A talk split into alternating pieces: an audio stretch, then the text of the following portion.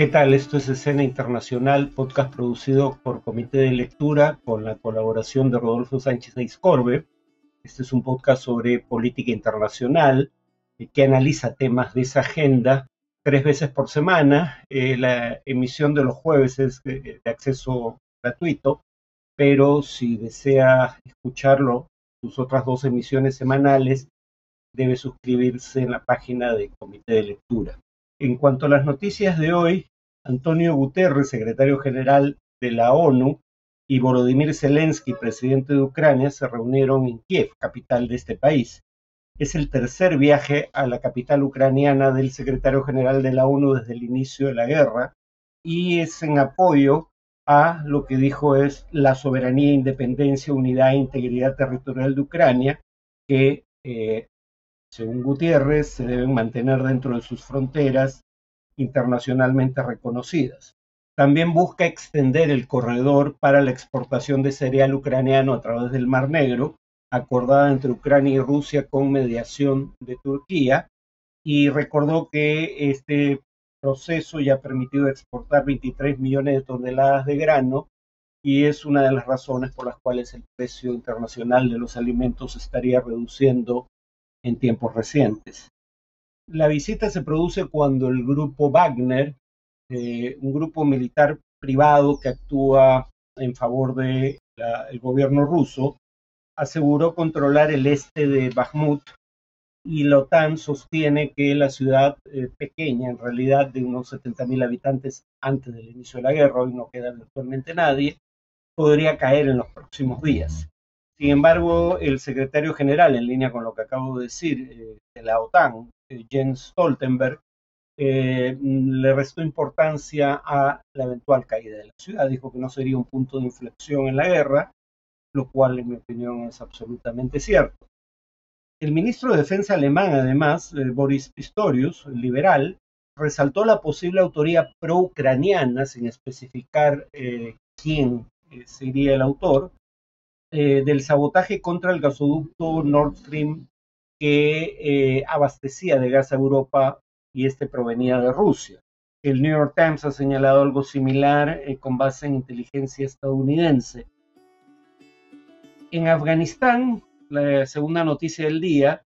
es que este país fue calificado, el régimen, en realidad talibán, que lo preside, fue calificado como el más represivo del mundo para las mujeres, según eh, Naciones Unidas. El llamado de Naciones Unidas pide poner fin inmediatamente a las restricciones draconianas, estas son citas, contra las mujeres, eh, y lo hace obviamente el día que se conmemora eh, el Día Internacional de la Mujer, vale la redundancia. Rosa Utanabayeva, directora de la misión de asistencia de la ONU en Afganistán, dijo que fue desgarrador eh, ver la forma en que de manera sistemática el régimen talibán busca mantener, cito, a las mujeres y niñas afganas fuera de la esfera pública. El relator de la ONU para los Derechos Humanos en Afganistán, Richard Bennett, criticó que ha empeorado lo que llamó el apartheid de género eh, desde que eh, el talibán retornó al poder en agosto de 2021. Eh, por ejemplo, desde el retorno del talibán al poder, las mujeres han sido vetadas de las universidades, por lo menos por tiempo indefinido, y de la educación secundaria. Además, han restablecido normas que les impiden viajar sin la tutela de un varón de la familia y les, les exige cubrirse para salir de casa. Y en cuanto a la tercera noticia del día, China niega haber vendido armas a Rusia el Ministerio de Relaciones Exteriores eh, chino, Qin Gang, eh, negó algo que había firmado en condicional, en realidad, el eh, secretario de Estado Anthony Blinken, secretario de Estado de los Estados Unidos, quien en febrero pasado dijo que su gobierno tenía pruebas de que China contemplaba el envío de armas a Rusia. el canciller chino además cuestionó que Estados Unidos exigiera eh, evitar suministrar armas a Rusia mientras Estados Unidos las vende a Taiwán y que hablara de respetar la soberanía e integridad territorial de Ucrania, eh, pero no se planteara eh, lo mismo respecto a Taiwán. Recordemos que según la República Popular China, Taiwán es una provincia rebelde que no tiene independencia política. Taiwán fue históricamente parte de China, pero eh, según encuestas y resultados electorales, la mayoría de la población no quiere volver a ser parte de China, al menos no mientras sea gobernada por el Partido Comunista. China ha tenido una postura ambigua en general respecto a la guerra, llamando a respetar, por ejemplo, la integridad territorial de todos los países, incluyendo Ucrania, pero al mismo tiempo llamando la atención o pidiendo atención para lo que llaman las legítimas preocupaciones de todos los países, presumiblemente incluyendo a Rusia. Eh, las relaciones entre Estados Unidos y China empezaron un proceso de deterioro durante la administración Trump por el proteccionismo o el conflicto comercial iniciado por ese gobierno en 2018, pero conflicto comercial que se ha mantenido y ha elevado, se ha elevado, digamos, durante la administración Biden. En cuanto al tema de análisis, eh, recordemos que la Oficina del Alto Comisionado para los Derechos Humanos de la Organización de las Naciones Unidas, a través de eh, ocho relatores que no son funcionarios de carrera de Naciones Unidas, sino que son contratados para un propósito específico, en este caso analizar la situación de los derechos humanos en el Perú. Repito, la oficina del alto comisionado le ha indicado al gobierno peruano que hay indicios de uso excesivo de la fuerza que habría provocado muertes ilícitas y un supuesto uso abusivo del tipo penal de terrorismo. Menciona el caso de la Universidad de San Marcos, donde se dice que se incursiona, entre otras cosas, para atrapar terroristas y de 193 detenidos no se han formulado cargos contra ni uno solo de ellos por terrorismo eh, desde entonces y han tenido que ser liberados. 192 no tenían ningún tipo de antecedente penal, solo uno tenía antecedentes penales, pero no tenían que ver con eh, su filiación política eran, digamos, eh, los delitos imputados eran comunes. La nota enviada en realidad por, suscrita por los ocho relatores señala lo siguiente. Eh, subrayamos la obligación del Estado de llevar a cabo investigaciones exhaustivas, rápidas, eficaces, imparciales independientes de todas las presuntas violaciones de derechos humanos y solicita al gobierno peruano eh, información detallada sobre las mismas en un máximo de 60 días. ¿Qué implicaciones podría tener todo esto? Creo que la mejor forma de establecerlo es viendo lo que ha pasado cuando, eh, digamos, la propia Organización de Naciones Unidas, a través del Consejo de Derechos Humanos, nombró relatores eh, para otro caso específico, en ese caso el de Nicaragua. Eh, esto es importante porque el mandato del Consejo de Derechos Humanos de la ONU para la formación de un grupo de expertos de derechos humanos sobre Nicaragua eh, se aprobó en marzo de 2022. Habría que recordar que uno de los países que propuso la creación de ese grupo fue el Perú.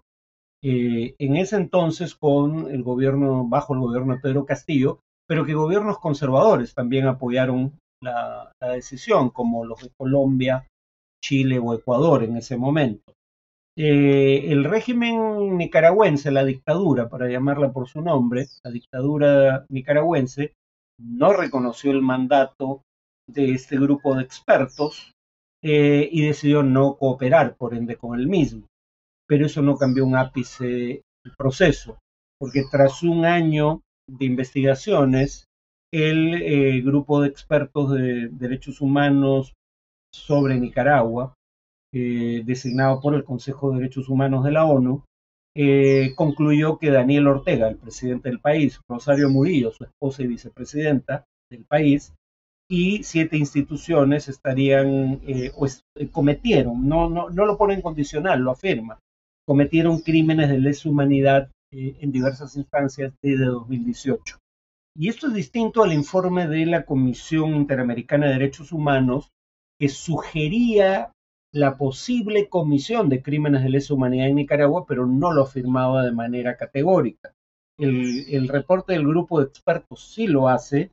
Eh, y habría que tener en cuenta que desde la perspectiva del derecho internacional, ese reporte es prueba suficiente para iniciar acciones penales en la materia.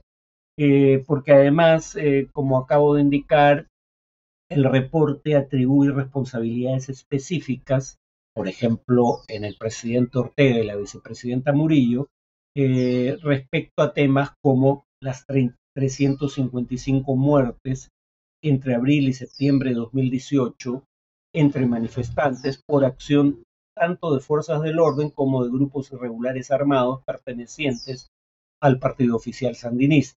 Respecto al hecho de que el primer ministro Otárola, en el caso peruano, y probablemente diga lo mismo la presidenta Boluarte, digamos, Otárola ha afirmado que él no sabía cuáles eran los planes operativos de las Fuerzas Armadas o de la policía y que eh, por ende el uso de armas de fuego lo habrían establecido las autoridades de estas fuerzas, pretendiendo que eso lo exculparía y exculparía a la presidenta de cualquier responsabilidad por los hechos. A juzgar por el reporte eh, sobre Nicaragua, eh, no será un argumento válido en la eventualidad de que esto algún día llegue a juicio. El reporte refiere que altos mandos y jefes de la policía en Nicaragua sabían o, y cito textualmente, debían haber sabido los crímenes y violaciones cometidos por sus subordinados. Eh, y además, incluso de no haberlo sabido de manera efectiva, cito, no adoptaron medidas preventivas y sancionadoras a pesar de tener la capacidad efectiva para hacerlo. O sea, incluso si lograrse demostrarse que no sabían de lo que iba a ocurrir, digamos, hubieran podido tomar acciones preventivas para evitar que ocurra. Y una vez que ocurrió, podrían haberlo sancionado, pero podría haber habido sanción política, por ejemplo, la renuncia del entonces ministro de Defensa, hoy primer ministro, eh, Alberto Tarol. Ahora, Nicaragua es un caso distinto al del Perú, porque Nicaragua nunca ratificó el Estatuto de Roma que sometería al país a la jurisdicción de la Corte Penal Internacional. Perú sí lo ha hecho. Pero digamos, incluso si Perú no fuera un país parte de sometido, mejor dicho, a la jurisdicción de la Corte Penal Internacional, habría que recordar que esta Corte procesa individuos, no estados. Pero incluso si eh, el Perú no aceptase la jurisdicción de la Corte,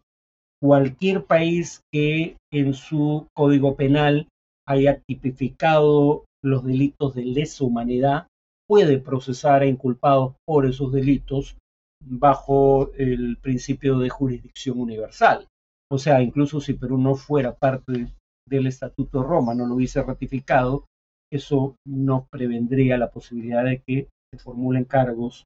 eh, y se procese a los inculpados por violaciones a derechos humanos de ese tipo particular, crímenes de lesa humanidad. No estamos hablando de otro tipo de violaciones a los derechos humanos. El eh, reporte de eh, los relatores de Naciones Unidas Además, emplaza a la comunidad internacional, y cito, a ampliar las sanciones sectoriales a instituciones e individuos involucrados en la comisión de violaciones y crímenes en el derecho internacional. Es decir, se puede incluso aplicar sanciones en tanto no sean enjuiciados contra los presuntos responsables. Y como dije, habría que recordar que Perú fue uno de los que propuso la creación este grupo de expertos para el caso de Nicaragua. Por lo demás, eh, independientemente de lo que decide el grupo de expertos, los relatores especiales eh, en el caso peruano, habría que recordar que eh, lo que no se haga ahora se puede hacer más adelante. Por ejemplo, en El Salvador había una ley de amnistía para los delitos cometidos durante la guerra civil en ese país, ley que fue aprobada en 1993. Pero esa ley aprobada en 1993 fue eh, dejada sin efecto eh, por una sentencia de la Sala Constitucional de la Corte Suprema de Justicia de El Salvador en 2016, es decir, más de 20 años después. Y dado que esa ley fue derogada, eh, se ha podido reabrir casos ante cortes de justicia de El Salvador por eh, delitos de lesa humanidad, porque estos no prescriben. Es decir, no es el caso como puede ocurrir con otros delitos, de que pasado cierto tiempo prescribe el delito y por ende ya no se puede, eh, digamos, procesar judicialmente a los presuntos responsables. Eso no ocurre con los delitos de lesa humanidad, son imprescriptibles. Eh, y claro, 2023, básicamente 30 eh, años después de la ley de amnistía, que había impedido juzgar delitos de este tipo, eh, se sometió a justicia un escuadrón de la muerte compuesto por militares en retiro que están básicamente prófugos por el asesinato de cinco campesinos ocurrido en 1981. Es decir, se está procesando este año a personas que cometieron crímenes hace casi más de 40 años, ¿no? Entonces, digamos, si los posibles inculpados bajo el actual gobierno del Perú creen que permaneciendo en el poder hasta el año 2026 se libran de la posibilidad de cargos, eh, me temo que no es tan simple para ellos. Ante estos hechos hay quienes han hablado de retirarse de la jurisdicción de la Corte Internacional de Justicia,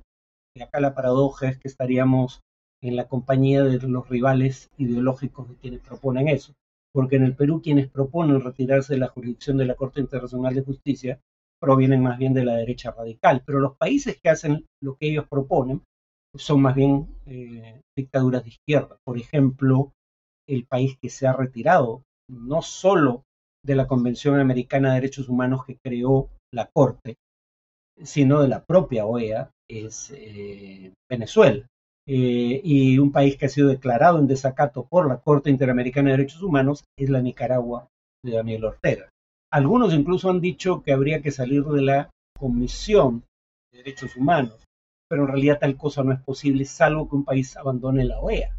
la Organización de Estados Americanos, porque a diferencia de la Corte que fue creada por eh, la Convención Americana de Derechos Humanos, la Comisión deriva de la propia Carta Constitutiva de la Organización de Estados Americanos, de la OEA. Habría que salir de la OEA para que eh, la Comisión no tenga posibilidad de injerencia en asuntos internos cuando se trata de posibles violaciones de derechos humanos. Entonces quisiera ver si alguien realmente desea que se abandone la OEA. Mientras seamos parte de la OEA, la Corte tiene la prerrogativa de emitir informes sobre lo que ocurre en el Perú o, e incluso puede derivar esos casos a la Corte para que actúe eh, y, y, ahí sí adopte decisiones vinculantes que no puede adoptar la Comisión Interamericana. Y claro, ahora estamos hablando de la ONU. Espero que nadie plantee que para evitar los efectos de un posible reporte de la, del grupo de expertos de la ONU sobre la situación de los derechos humanos en el Perú, tengamos que retirarnos de la Organización de las Naciones Unidas, digamos, eh, porque francamente a ese paso vamos a terminar pidiendo membresía en algún otro planeta. Eh, y habría que recordar que uno de los pocos países que no formó parte de la ONU fue la Sudáfrica del régimen del apartheid. En, en, esa compañía querrían ponernos quienes critican este tipo de reportes sobre derechos humanos en fin, es una pregunta retórica. Nos vemos en el siguiente podcast.